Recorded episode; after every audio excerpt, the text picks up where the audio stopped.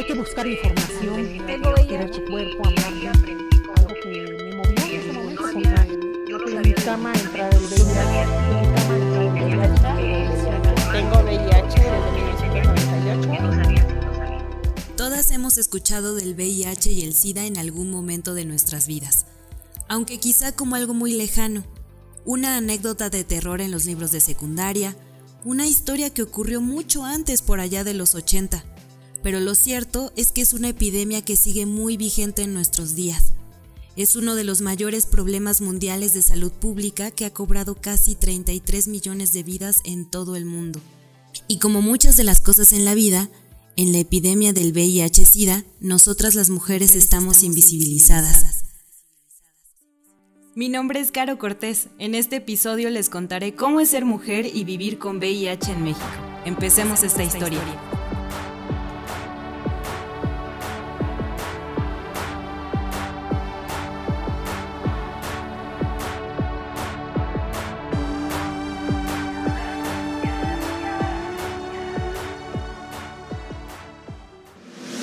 La primera vez que Silvia conoció cara a cara al VIH y el SIDA fue en 1992. Unas semanas antes, su marido había padecido de mareos, deshidrataciones y había perdido bastante peso. Preocupados, acudieron a la Clínica 32 Villacuapa del Instituto Mexicano del Seguro Social. Silvia tenía 21 años. Allí comenzó mi historia porque en sí yo no sabía lo que era el VIH-Sida. Era algo que me movió en ese momento porque no pensé que, en, mi cama entrara el VIH pensando de que mi pareja había fidelidad, había estabilidad y sin pensar que, que esto iba a ser algo como un sueño porque realmente yo lo que tenía del SIDA, porque así se manejaba en aquellos años, iba a ser igual de muerte. El personal médico les dijo que tenían que hacerse una prueba para saber si su marido tenía SIDA. En aquellos años aún no se normalizaba distinguir entre el VIH y el SIDA, que no son lo mismo. Por si no tienen clara la diferencia, hagamos una pausa en esta historia para explicar qué es una cosa y qué es otra.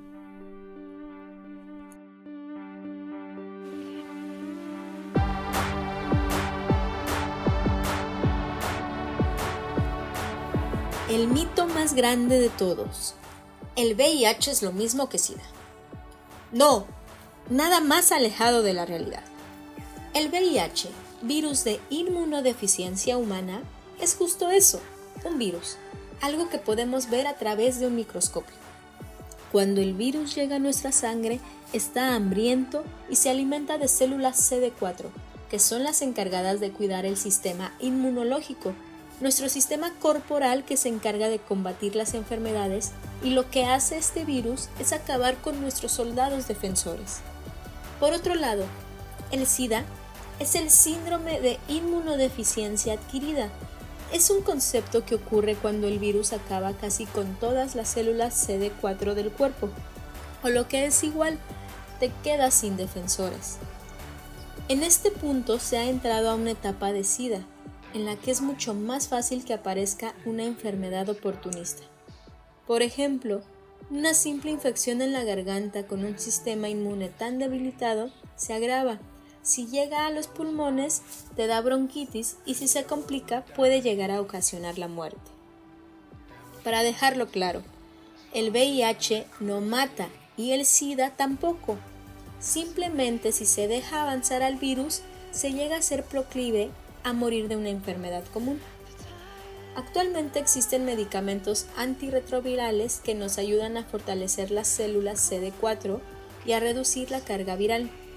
Si se adhiere adecuadamente al tratamiento, se puede llegar a ser indetectable, es decir, que la presencia del VIH es tan baja que no es detectado en las pruebas y tampoco se puede transmitir de una persona a otra, incluso si se tiene sexo sin protección. Las mujeres embarazadas que viven con VIH y son indetectables tampoco transmiten el virus a sus hijos o hijas.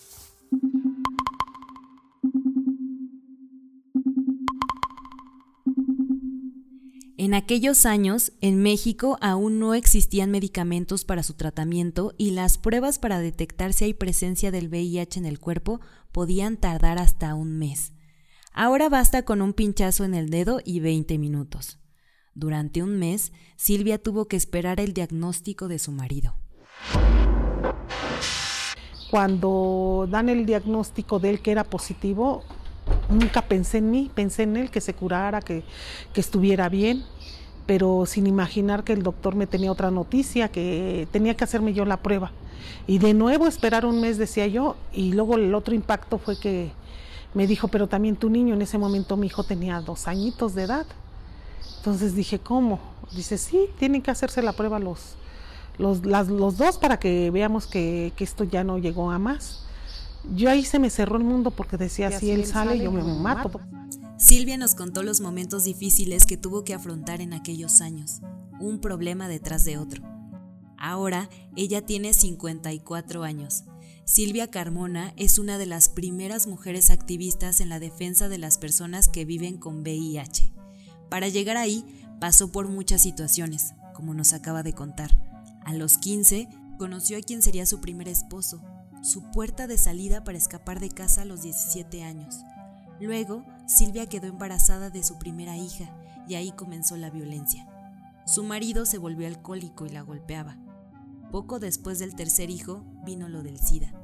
Entonces, Silvia no solo se enteró que su marido era bisexual y que le era infiel, sino que probablemente ella y su hijo también podían tener VIH. Pasó otro mes para que llegaran sus resultados el de su hijo salió negativo, pero el de Silvia resultó reactivo.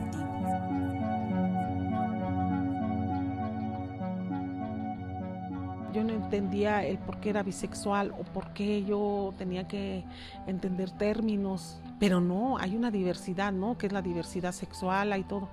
Si a nosotros nos hubieran hablado de la sexualidad desde un inicio, yo creo que nadie me estuviera contagiado de VIH. Ese fue su punto de quiebre el momento en que decidió cambiar su vida.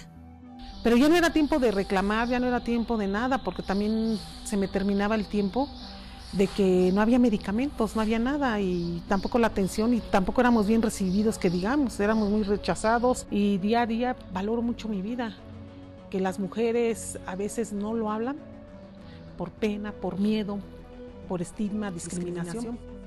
Y es que hay un hilo común entre otros testimonios de mujeres y la historia de Silvia. El 90% de las mujeres que viven con VIH adquirieron el virus al tener sexo sin protección con su pareja estable. ¿Se lo habían imaginado? Sobre esto nos cuenta Blanca Martínez. Ella es la coordinadora nacional del programa de pruebas rápidas y prevención en la Fundación AHF México.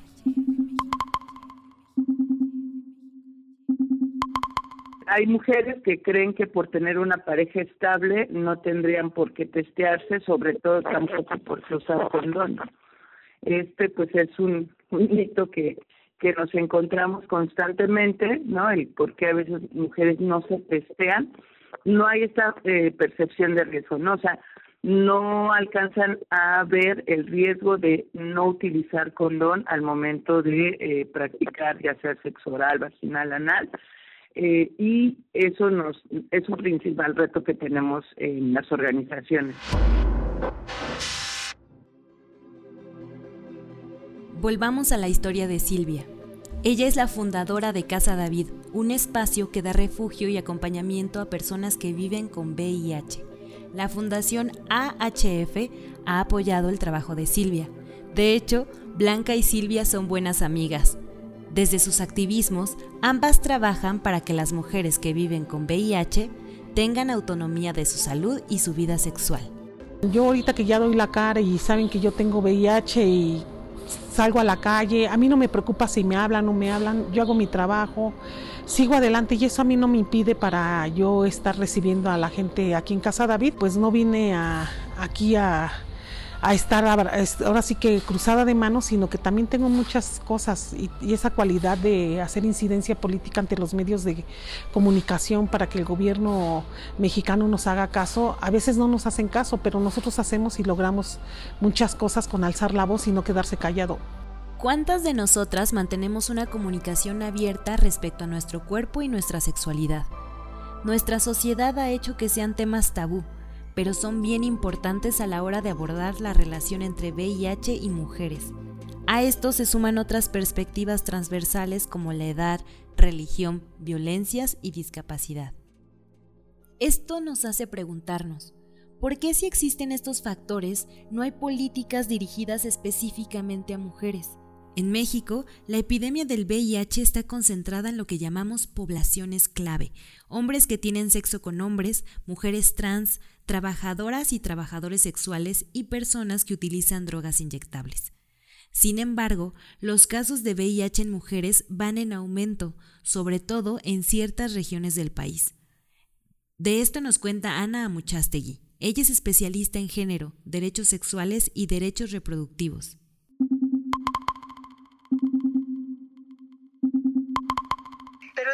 Caso, el hecho de que sean menor número de mujeres y que la prevalencia en el grupo de mujeres en general es muy baja para la población, o sea, estamos hablando del, del punto 2% en el caso de las mujeres en todo el país. Sin embargo, la epidemia en ellas está creciendo considerablemente. Por ejemplo, aunque alrededor del 21% de las 200.000 personas que viven con VIH en el país son mujeres, es decir, alrededor de unas 40.000, 45.000 personas. Lo que está sucediendo en México es que lo que empezó como una epidemia concentrada en esas poblaciones clave está en diferentes regiones y en diferentes lugares, transformándose en una epidemia un poco más heterosexual. Las mujeres no somos una población clave. Sin embargo, ya mencionamos que nos encontramos en ciertas situaciones que nos hacen propensas. Por ejemplo, no utilizar métodos anticonceptivos porque nos sentimos seguras con una pareja estable. Por eso, Ana nos dice que sería mejor hablar de prácticas de riesgo en lugar de poblaciones clave. Si así fuera, otra cosa sería. Pero los servicios de salud no nos consideran en las campañas de prevención y detección salvo que estemos embarazadas. Eh, el acceso a la prueba en muchos lados, digámoslo desde gobierno, pues se da preferencia si solamente estás embarazada, ¿no? Y creo ahí por un, tema, lo digo de manera personal, ya no es tanto por eh, la importancia que le demos hacia las mujeres, sino muchas veces creo que es por la importancia de salvaguardar no este a niños o niñas sin VIH entonces nuevamente es una política pública que está pensando no en las mujeres sino a partir de eh, eh, un tercero no que en este caso serían niños o niños sí la perspectiva de género importa Importa porque su ausencia en las políticas públicas del VIH nos dejó fuera, nos dejó fuera de los programas de prevención, del diseño de las campañas de detección oportuna y del acceso a los programas de salud. También es bien importante considerar otras situaciones que nos ponen en desventaja, como el lugar donde residimos o las desigualdades sociales. Escuchemos de nuevo a Ana.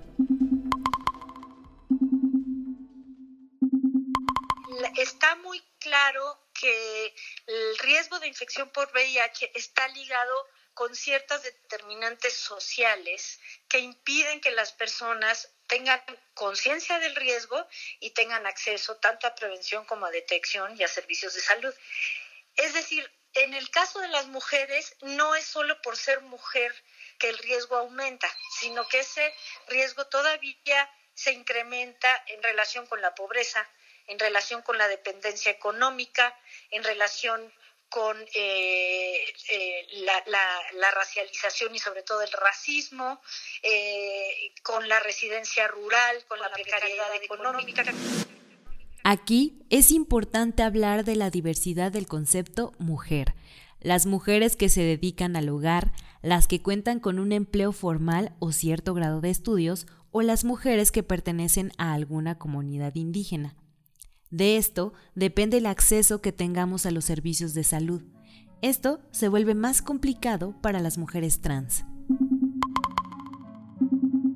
En mi caso es este fue afortunado porque como te decía tengo pues, contacto con el activismo, entonces tuve como este cobijo de, la comunidad activista, eh, a pesar bueno eh, digamos que para mí fue muy un poco difícil al inicio porque, por así decirlo, caí como, pues, eh, eh, si me permiten la expresión, pues como adolescente, ¿no? Este, con una persona de quien me enamoré, este, en quien confié, ¿no? Ante la nueva evidencia de que cuando una persona con VIH logra reducir su carga viral a nivel indetectable, y eh, esto hace que se vuelva eh, no transmisible el VIH. Es decir, yo eh, actualmente soy indetectable, entonces técnicamente no transmitiría el VIH.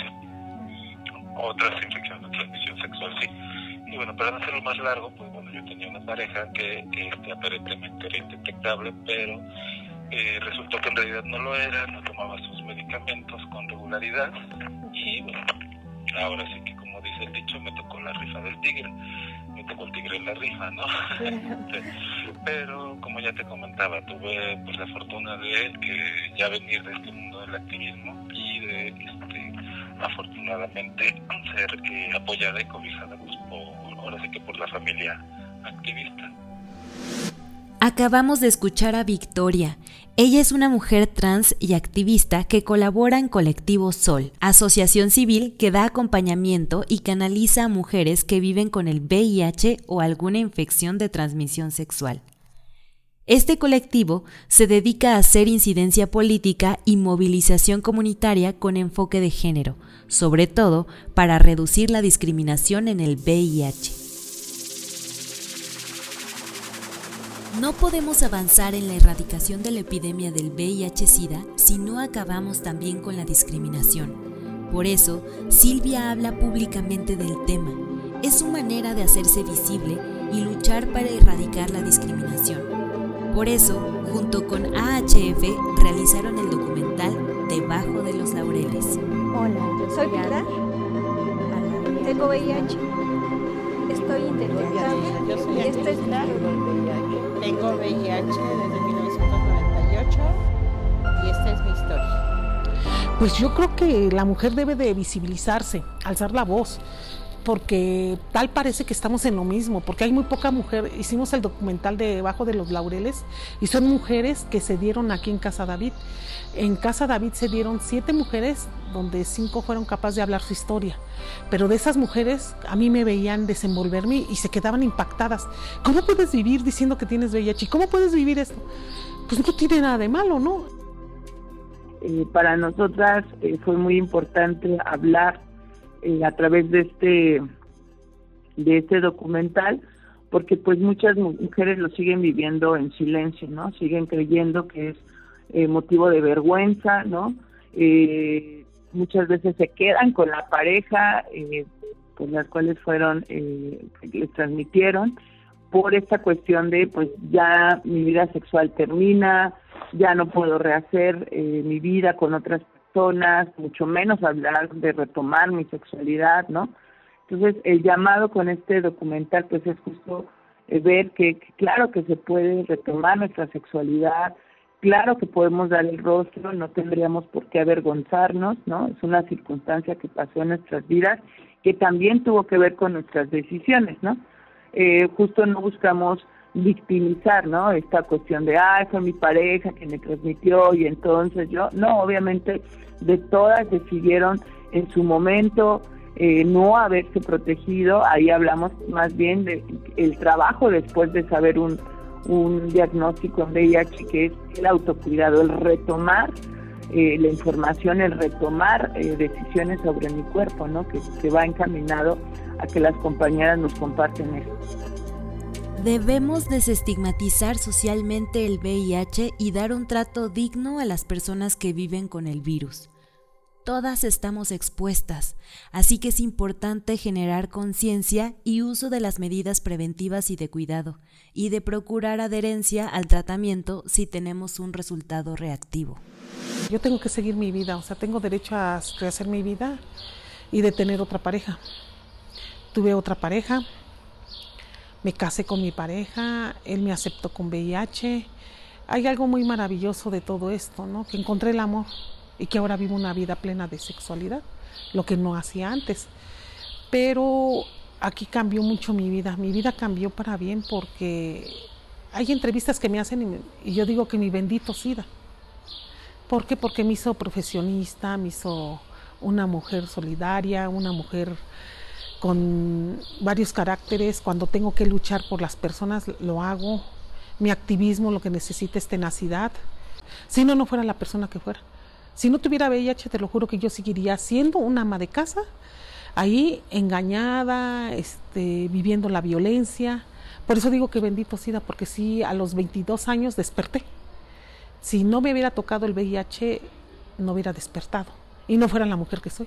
Por eso digo, yo sí quiero mucho a mi virus, adoro mi virus, sí me hizo reflexionar, me dio una revolquiza, me hizo llorar, me hizo todo, pero también al último comprendí, discerní todo y al final salí victoriosa porque soy una mujer que sí puedo.